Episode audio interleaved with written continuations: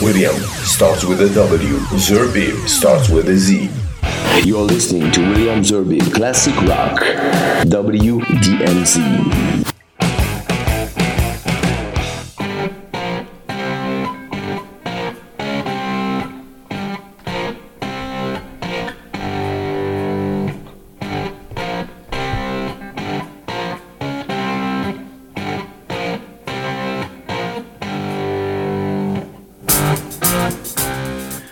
Salut à tous en voiture pour un nouvel épisode du WDMZ Classic Rock euh, avec aujourd'hui euh, la crème de la crème, c'est-à-dire David Togis à la batterie et le groupe. Je, plaisante, je rigole parce qu'il est en train de battre euh, à tout va. Bon, enfin bref. Et, et le groupe, la crème de la crème des groupes de rock, Cream.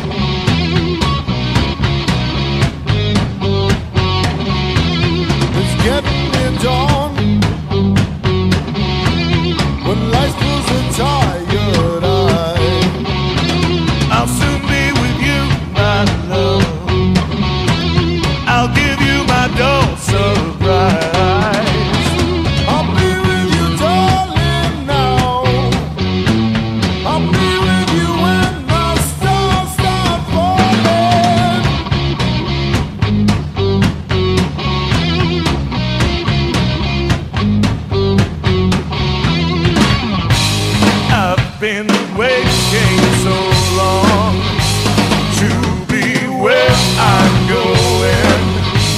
In the sunshine of your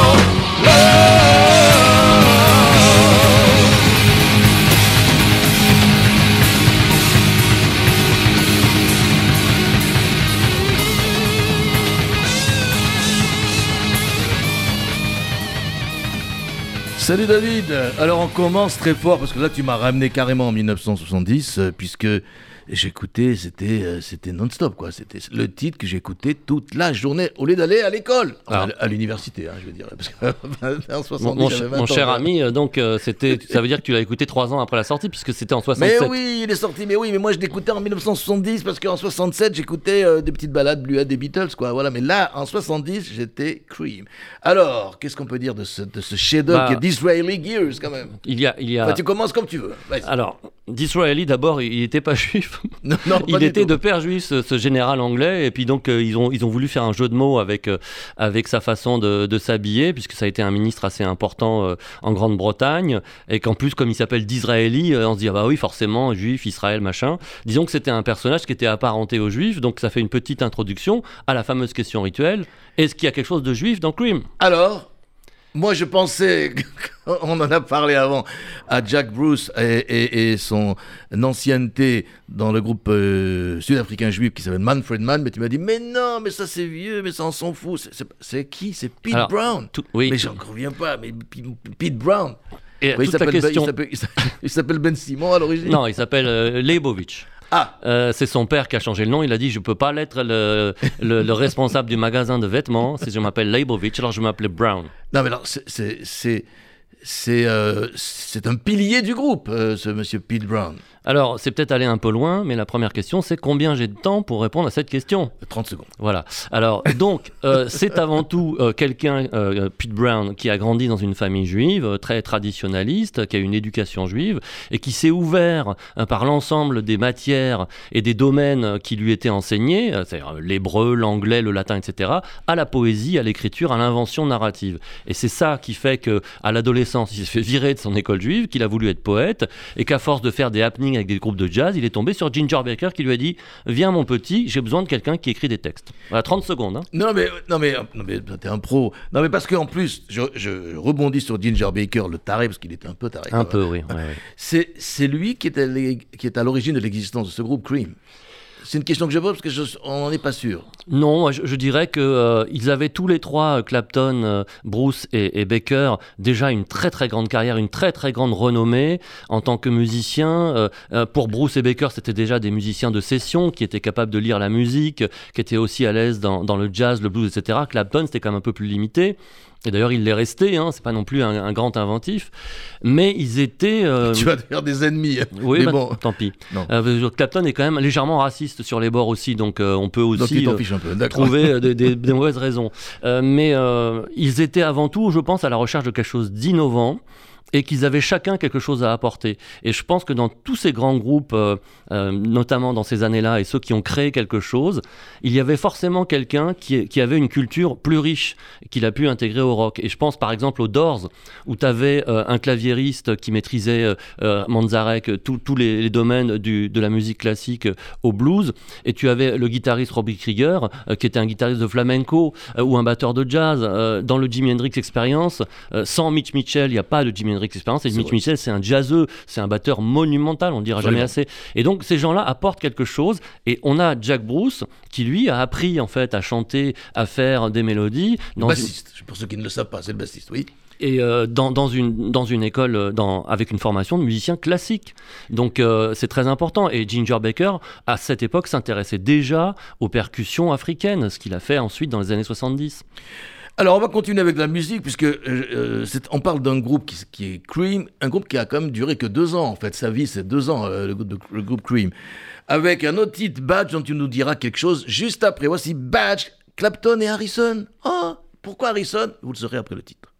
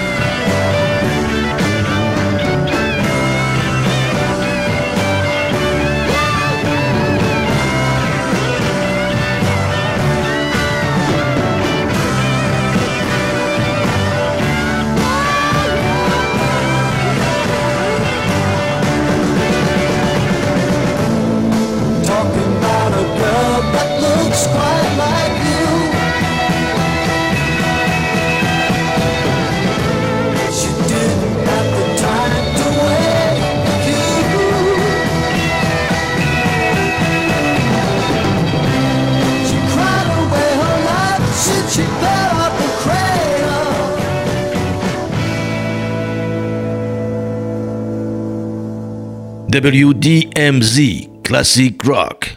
Alors, un groupe qui a duré deux ans. Euh, là, on vient d'écouter Badge, et Clapton, Harrison.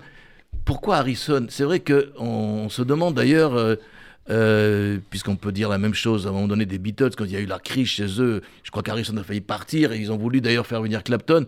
Mais c'est une dualité, là encore, j'ai l'impression. C'est pas McCartney Lennon, c'est souvent Clapton, Harrison.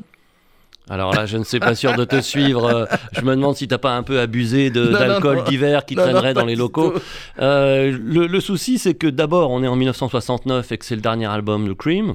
Oui. Le deuxième souci, c'est que euh, on n'a pas tellement défini cette musique en fait. Et je m'étonne que tu pas employé le mot power trio parce que depuis le temps que tu veux le placer, c'est pas- la définition du power trio, figure-toi. Depuis le temps que tu veux le placer. Et donc, euh, en fait, ils ont toujours fait ce qu'ils ont voulu, c'est-à-dire que dans un album de Cream, tu avais des morceaux très mélodieux, presque lyriques, avec des, des chœurs un peu célestes. Tu avais du blues qui était soit euh, dans la tradition, soit carrément des reprises. Et puis, il y avait des chansons qui étaient clairement l'annonce du hard rock, et ça, c'est très important parce que Cream a eu un rôle moteur là-dedans. Et notamment dans le fait que le batteur devient un, un- un musicien central dans le groupe. J'ai peut-être pas parlé de Power Trio, maintenant je peut-être Maintenant que ça te l'explication non voilà l'explication me revient c'est parce qu'ils ont jamais été un Power Trio puisque si tu rajoutes euh, Peter Brown et si tu rajoutes George Harrison ça fait cinq personnes monsieur. On, on- on parle, monsieur Zerbi, on parle de musiciens sur scène et du fait qu'il y ait deux chanteurs avec un bassiste, un guitariste, un batteur. Et c'est la définition qu'il y a dans le dictionnaire, c'est-à-dire notre euh, Shulchan Aruch à nous, euh, c'est-à-dire le dictionnaire du rock d'Assayas, qui lui-même a des origines un peu interlopes. Alors, Un peu je t'en prie, la définition du power trio, c'est Cream justement. Alors, D'après euh, le dictionnaire oui. du rock. Non mais en plus euh, c'est un, un groupe Zarbi euh, excuse-moi pas Zarbi Zarbi pourquoi? Parce que euh, J'ai pas batterie- répondu encore à ta question sur. Harrison alors que tu es en euh, train de. Oui oui vas-y Harrison d'abord en fait, il n'y avait pas du tout de dualité. D'abord, euh, Harrison fait venir sur les femmes oui quand même. Il fait venir euh, Clapton pour faire le chorus de While My Guitar Gently Weeps. Et on est en 68 dans les Beatles. Donc, ils restent copains. Et en 69, eh ben, c'est l'inverse. C'est-à-dire que non seulement Harrison, par Ils amitié, étaient très proches quand même. lui, bah, ils étaient évidemment, ils sont restés amis jusqu'au bout. Euh, et il lui co-compose cette chanson. Il apporte une évidence mélodique que Cream n'aura jamais, Ah. avec des, des joliesses dans les arpèges, dans le travail des guitares et, et des voix. Et en plus de ça, euh, il lui apporte un tube. Et il- on peut, on peut ajouter que l'amitié va tellement loin que les histoires de femmes ont vite été oubliées. C'est que c'est Clapton qui arrive à convaincre Harrison de faire son unique tournée euh, mondiale. Et c'est le fameux Live in Japan de 77. C'est grâce à Clapton parce que Harrison avait peur. Il était tellement peu sûr de lui, à la fois en tant que chanteur, guitariste, et puis aussi en tant que showman, que, que c'est Clapton qui l'a aidé à aller sur scène. Je vous ai dit, c'est le grand rabbin du rock. Enfin, un groupe bizarre, on en reparlera parce que le bassiste, six cordes, la batterie, deux grosses caisses. euh, y, a- y a quelque chose qui va pas dans Ça ce t'a rien trouvé pour Clapton Les cheveux crépus, en Oui, hommage à Hendrix En hommage à Hendrix. Eh si oui. je l'avais trouvé ça. Alors, c'est le moment du quiz. Du quiz rock. Car je vais faire gagner euh, deux quiz rock, qui est un, un, un jeu concocté par Sa Majesté Philippe euh, Manœuvre, Filman pour les intimes, édité chez Hugo euh, et De Singe. Ce quiz rock, eh ben, c'est euh, des, des- des questions sur euh, le rock. Et là, j'en ai une, parce qu'on parle de euh, que je vais te poser, mais tu ne donnes pas la réponse, parce que je sais que tu la connais, que je vais poser. Et vous nous envoyez des réponses à williamsarbib.gmail.com. Et puis il y aura un tirage au sort pour faire gagner ces, ces deux quiz rock euh, de Philippe Manœuvre. Voici la question. Les guitaristes Jeff Beck, Eric Clapton et Jimmy Page ont tous trois fait partie des Yardbirds. Mais dans quel ordre? Bon, euh, évidemment, évidemment. vous envoyez vos réponses à williamsarbib.gmail.com. Troisième titre de cette euh, immense, euh, je dirais, hymne à l'amour à ce groupe euh, à la crème, c'est I'm So Glad.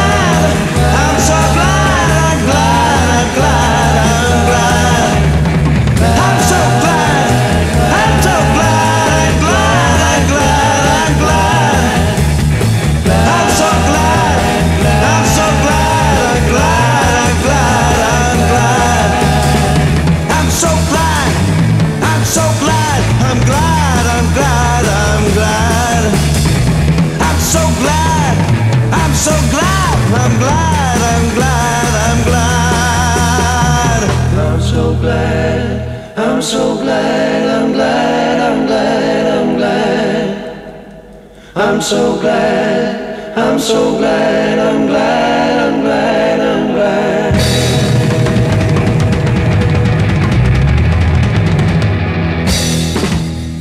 Oui, moi aussi, je suis très heureux de faire cette émission avec David Togis. Il en sait tellement de choses. Il connaît tellement de choses sur euh, les groupes rock et je suis vraiment, vraiment heureux de faire cette émission avec lui. Alors, puisque euh, on va parler de Jack Bruce, puisque c'est lui qui en vient d'entendre, et d'écouter plutôt. Euh, bon, il jouait au départ avec euh, Manfred Mann, on l'a dit, mais il s'est fâché à un moment donné avec Ginger Baker. Et puis un an après, il revient. Comment, comment tu expliques ça? Je veux dire, c'est, c'est- c'est- ces allers-retours, c'est, pas souvent le cas quand même. Alors, je n'ai pas cette information sur euh, l'apparition de Bruce de- chez Manfred Mann. Euh, J'ai plutôt l'impression que ça doit être très succinct. Mais euh, les engueulades, euh, c'est quelque chose qui arrivait tellement souvent. euh, Non, mais surtout- quitter le groupe et revenir? c'est l'histoire d'un groupe comme Trust, hein, par exemple. euh, euh, et je crois que les Stones, c'est pareil. hein. À un moment, ils s'entendent soit sur la musique, soit sur le business. Donc on finit toujours par se retrouver. Je voulais juste faire une petite remarque, Mais puisque tu évoquais Jack Bruce. Dans les chœurs qui terminent ce morceau I'm So Glad, Oui. qui à la base est un pur blues de Skip James, il en fait quelque chose de presque psychédélique, parce que ces chœurs ont quelque chose, à mon avis, de presque religieux. Et euh, comme la plupart des musiciens anglais qui apprenaient l'harmonie, c'était à l'église, eh ben Bruce, là, à mon avis, a mis en pratique ce genre de connaissances, puisque euh, c'est quelqu'un qui, qui, est, qui est capable d'orchestrer et, d'harmoniser, même si les voix, on le voit bien, ce, n'est ni, ce ne sont ni les Beatles ni les Beach Boys. Alors, c'est un titre qui est sorti dans l'album Fresh Cream, C'est le premier, oui. Et, euh, et- on a la, 66, 1966, oui. on, on a la chance euh, d'avoir le premier morceau euh, où Brown euh, fait le, texte, euh, puisqu'on va voir une petite série, donc euh, un, parolier euh, qui est devenu presque un membre de, de, Cream, à tel point que il se, il se situe dans une mouvance typique de l'Angleterre des années 60 où les groupes cherchaient en quelque sorte une caution intellectuelle puisqu'on avait l'équivalent euh, dans euh, Procol Harum où Keith Reed euh, faisait les textes et il ne faisait que ça, il chantait pas, il fait rien, c'est celui qui fait les textes mais il fait partie du groupe. Et on a eu Pete Sinfield aussi qui a composé pour plein de groupes de rock progressif comme Emerson, Lake Palmer. Donc ça s'est euh, ça s'est généralisé chez les Anglais, attention, hein, les Anglais ils se prennent pas pour rien, c'est pas comme les Américains qui disent 3-4 on y va. Alors, on va écouter maintenant euh, le titre qui, apparemment, euh, selon justement Mishka Asayas, apparemment, c'est le- ce titre, c'est ce titre qui aurait donné le style Cream, I Feel Free. Tu me diras si tu es d'accord I Feel Free sur WDMZ, Classic Rock.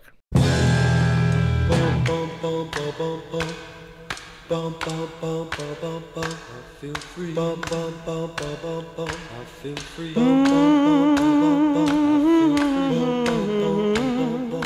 feel free.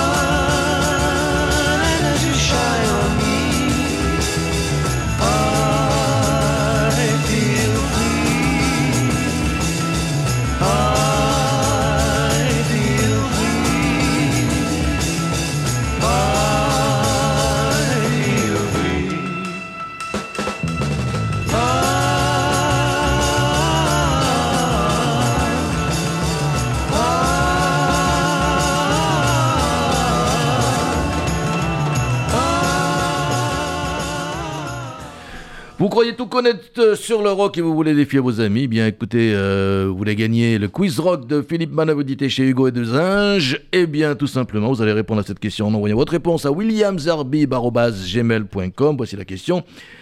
Les guitaristes Jeff Beck, Eric Clapton et Jimmy Page ont tous trois fait partie des Yardbirds, mais dans quel ordre? Voilà. Qu'est-ce que c'est dur. William Oh, J'ai mal à la tête rien que d'y penser. deux, deux quiz rock, deux manœuvres à gagner en écoutant cette fabuleuse émission qui s'appelle WDMZ, concoctée de main de maître par monsieur David Togis. Alors, vous n'étiez pas d'accord C'est pas, c'est pas l'archétype de la chanson Cream. Non, d'ailleurs, je demande un droit de réponse à ce cher Miska, euh, qui est une sommité dans l'histoire du rock, il faut quand même le dire, euh, trêve de plaisanterie, et qu'on admire tous. Simplement, je pense que c'est plutôt le morceau suivant, euh, qui est euh, symbolique de Cream, parce qu'on a à la fois Moi aussi, je suis d'accord avec vous, cher ami. Merci. Une grande part de lyrisme et quelque chose de très hard. C'est-à-dire que là, on pouvait vraiment parler de hard rock, sachant que personne n'avait commencé à vraiment mettre ce style en, en lumière. Il y avait éventuellement des premiers balbutiements qui sont tous arrivés à peu près à la même époque, un morceau par-ci, par-là, et puis après, aux États-Unis, euh, des groupes comme MC5,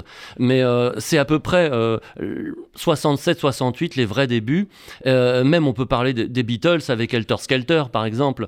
Mais euh, là, je crois qu'il y a vraiment quelque chose de très particulier, parce qu'en plus de ça, avec l'importance du solo de guitare qui arrive notamment à la fin et qui entraîne tout le monde dans un élan majestueux, il y a aussi un- un- incontournable du hard rock à venir dans ce morceau. En plus, il est lyrique, le monsieur. Eh bien, on va écouter White Room. Ça, oui, ça, c'est du Cream. White Room. C'est parti.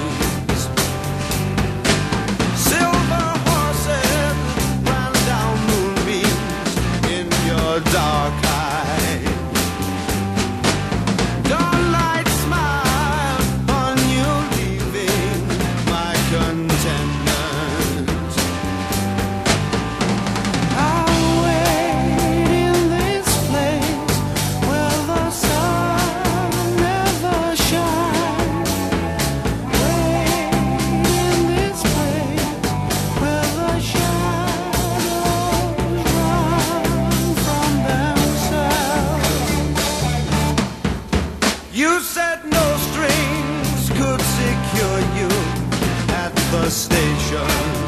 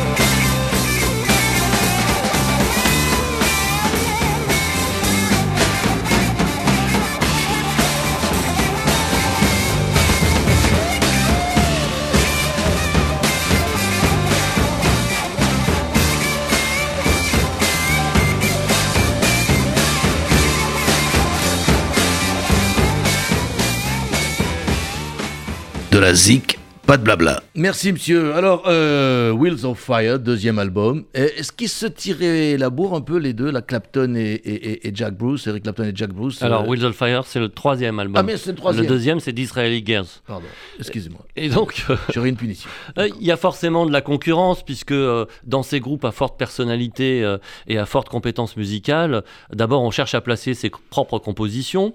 Ensuite, il y avait quand même un problème, c'est qu'ils avaient ce parolier Pete Brown Oui. qui était forcément meilleur en texte que les autres. Et d'ailleurs, il a composé aussi avec euh, Clapton puisque Sunshine of Your Love, c'est Clapton et Brown. Mais globalement, il a fait 9 chansons, 8 étaient avec Jack Bruce.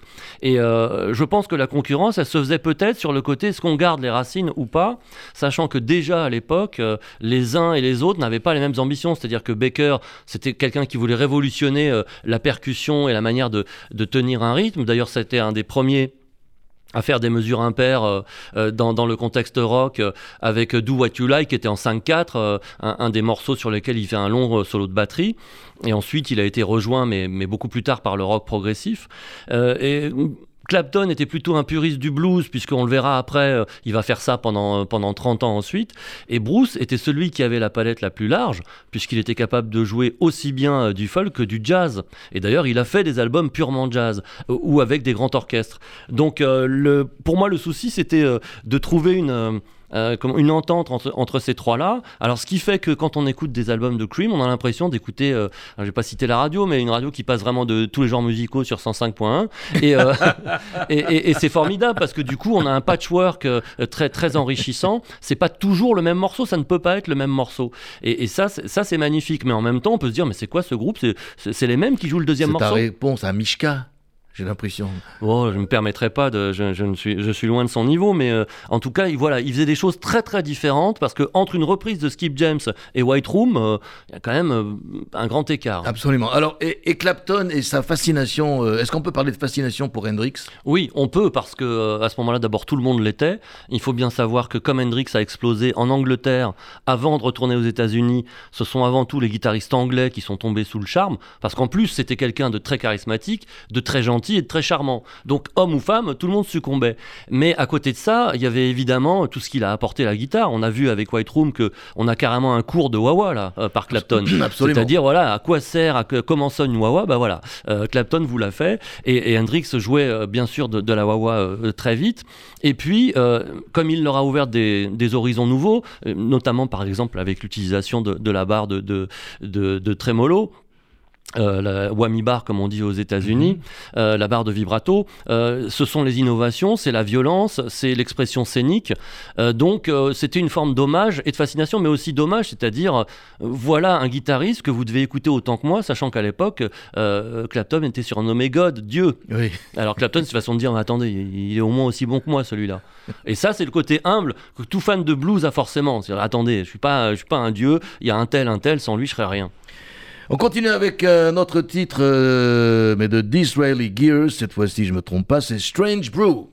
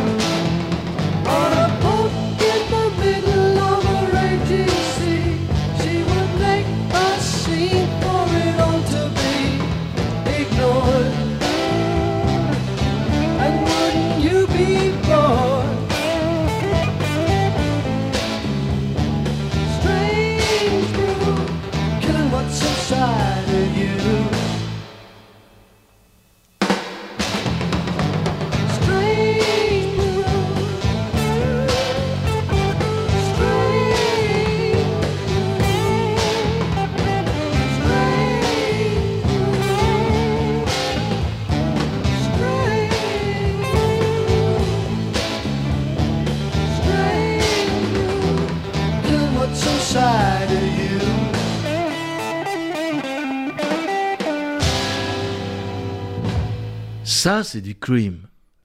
Monsieur David Togis, ça, c'est un morceau de Cream. D'abord, il est dans Disraeli Girls, peut-être le plus bel album de tous les temps. Non, peut-être pas, j'exagère. Mais enfin, non, ça, c'est du Cream. Qu'est-ce que t'en penses? Ah ben, je, je suis plutôt pour, et sachant qu'on peut conseiller, conseiller euh, aux auditeurs de commencer par cet album-là, puisque c'est le, le plus célèbre, celui qui a laissé la plus grande trace dans l'histoire du rock, 1967, et il y a d'ailleurs une édition de luxe avec des, des morceaux inédits en plus, en dehors de tous les coffrets. Mais c'est vrai qu'il y a un groove euh, qui est lié euh, à des guitares qui sont agressives euh, et à une mélodie euh, assez planante euh, qui, euh, qui fait tout le charme euh, de, de, Cream et qui n'avait vraiment pas d'équivalent, euh, euh, ce, qui, montre à quel point ils étaient, euh, ils étaient nouveaux hein, à ce moment-là et qu'ils allaient aussi être. c'est peut-être pour ça qu'ils se sont séparés vite. hein. Un groupe comme Led Zeppelin avec toute sa palette était quand même un petit peu supérieur hein, et donc c'est forcément un peu impressionnant. Et si on prend Led Zeppelin d'un côté, les Doors de l'autre, ou Grateful Dead, qu'est-ce qui reste pour Cream? Mais je pense que c'était une question d'ego. Ils se sont tous dit à un moment, on va faire une carrière solo, on est des monstres, on peut réussir. Et une question technique, mais je ne sais pas si tu as la réponse, c'est pas grave, même si tu l'as pas. C'est est-ce que c'est eux qui n'ont pas inventé, mais qui ont institué le mur Marshall?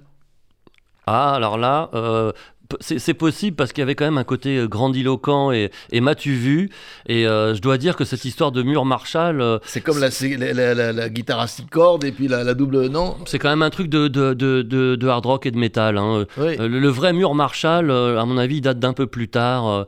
mais euh, il faudrait regarder. Sur... Le plus marrant, c'est ceux qui ont fait ça parodiquement, quand même. hein, qui en ont mis, au lieu d'en mettre 5 ou 6, ils en mettent 200, euh, dont un seul est allumé. Ouais, c'est devenu un poncif, c'est Spinal Tap, là. hein, D'accord. pour ceux qui n'ont pas vu le film. Non, dis-moi, il y, a- il y a un très. Tiens, puisque tu parles de cinéma, il y a un super film sur Burning Casablanca. Ça, je sais pas si tu as entendu. Oui, j'ai entendu parler de t'as entendu ça. parler de ce film? Eh bien, j'ai appris, j'ai appris que la, toute la bande musicale, c'était les variations. Voilà, il- Marc Tobali me l'a dit, euh, il m'a appelé, qui est fatigué, je le salue au passage, il est très fatigué. Marc, tu nous écoutes, comme disait l'autre, salut, salut. Salut Marc. Et euh, c'est donc le- la- toute la musique Ça, de ce film, c'est les variations. Incroyable. Burning Casablanca, il est en ce moment sur les écrans. Allez le voir. Un nouveau titre. Donc là, je connais rien du tout. Donc tu me diras tout sur ce titre. euh, qui vient pourtant euh, de, l'album Wheels of Fire. C'est pas n'importe quel album, enregistré à New York, je crois. C'est Politician. On écoute d'abord et tu me diras après tout ce que tu veux sur ce titre. Politician.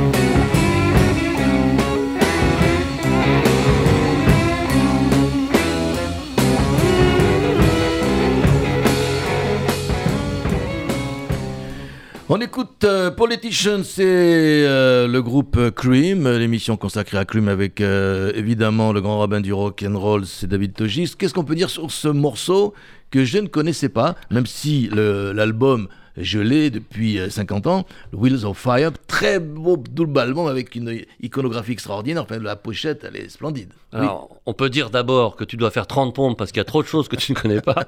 Et ensuite, on peut dire que c'est notre ami lituano-polonais, Pete Brown, Encore lui, euh, Cavode, euh, qui a écrit le morceau. Et Pete Brown, il était un peu de gauche quand même. Donc lui, quand il parle du politicien, pour lui, c'est un gros bourgeois qui ne va pas représenter euh, les intérêts du peuple parce que à ce moment-là, tout le monde est proche du peuple. Il faut quand même voir que euh, un mec comme Clapton, même si malheureusement il, il a mal ensuite tourné, à partir du moment où il vénère le blues, il est obligé d'avoir quand même une conscience politique hein, parce que c'est une musique qui vient de, de l'esclavage et qui vient de la communauté afro-américaine opprimée.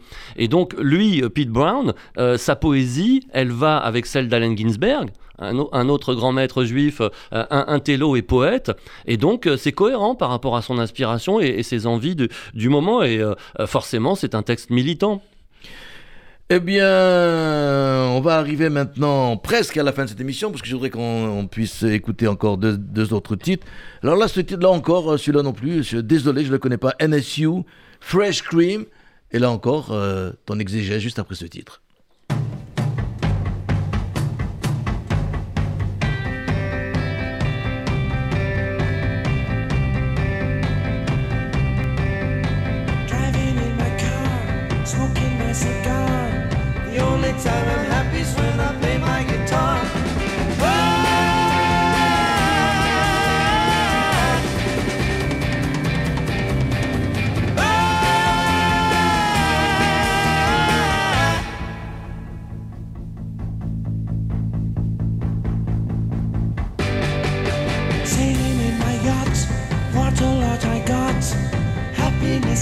Something that just cannot be bought.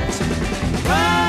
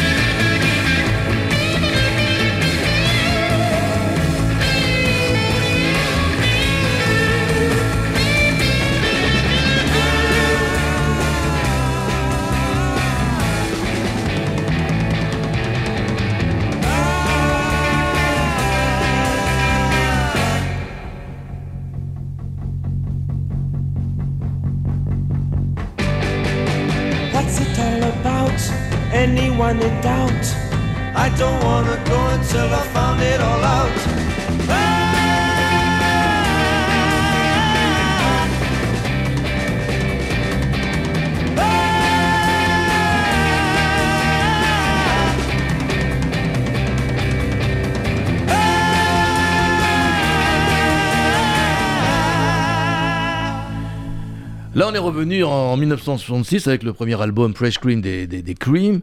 Euh, le titre NSU, je sais pas ce que ça veut dire. euh, Ah, c'est un mystère pour moi aussi, je suis désolé, je n'ai pas. euh, il n'y avait pas des voitures, des voitures qui s'appelaient la NSU, je crois à l'époque des N- je sais plus. Enfin, dans cette, époque-là, là, c'est pop, quoi, non? Ouais, je, je trouve qu'on est vraiment dans la mouvance de cette pop un peu inspirée par la science-fiction et qui commence à être vraiment très psyché, comme pouvait le faire le, le Pink Floyd de, de, de Sid Barrett, première mouture, où notamment on verrait des décors de scène et des, et des lumières extrêmement impressionnantes, ce qui était une nouveauté aussi. Les light shows qu'on appelait à l'époque. Oui, voilà. Et puis, euh, je trouve que ce qui est intéressant dans ce morceau, c'est le style de Ginger Baker, puisque ah, il fait vraiment pas l'accompagnement habituel, euh, caisse claire, caisse claire, grosse caisse, euh, Charleston. Il joue sur les tomes, et puis à un moment, il fait une descente de tomes. Et euh, c'est vraiment une identité sonore, je trouve, y compris le son d'ailleurs de ces grosses caisses, puisqu'il y en a deux. Et que là, pour le coup, c'est- un stylisme de batteur. Et je crois qu'il n'y a pas énormément de batteurs dont on peut dire ça, mais oh là là, le style de Ginger Baker, ben oui, c'est un son, voilà. Et ça, c'est le fait de le dire, ça, dit tout, déjà, ça dit beaucoup. Mais c'est vrai que c'est une inspiration pop qui n'allait pas dominer dans Cream. hein. Et deux ans plus tard, donc dans le célébrissime Wheels of Fire, donc il va, il va s'amuser avec le, le, le non moins célébrissime titre Toad ou Toad. je sais pas comment tu Oui, alors là, c'est beaucoup plus une démonstration de musicalité, mais, mais je pense que comme tout à l'heure, on a écouté White Room, on voit aussi l'évolution euh, du groupe, euh, qui est d'abord plus dans la virtuosité, et puis euh, plus dans la, la recherche d'une forme de lourdeur, de puissance. hein. Là, on n'est pas du tout là-dedans, et on voit l'intérêt de Bruce pour les chœurs, parce que c'est une composition qui est 100% Jack Bruce. On voit bien que même si ça ne transparaît pas immédiatement dans Cream, euh, dès qu'il peut faire des petites harmonies, il s'en prive pas, notre ami. Deux mots avant qu'on termine cette émission euh, à- avec cette euh, fameuse reprise de Cream en 2005 au Royal Albert Hall.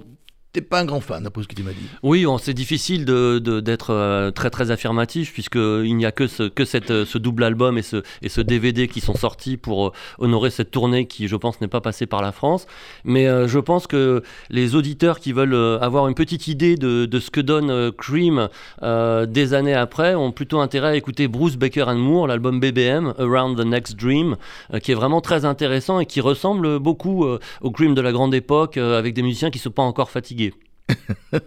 Et Dieu sait s'il y en a de plus en plus de musiciens Eh oui, fatigués. eh oui, les malheureux. Et ils, ils arrivent sur scène.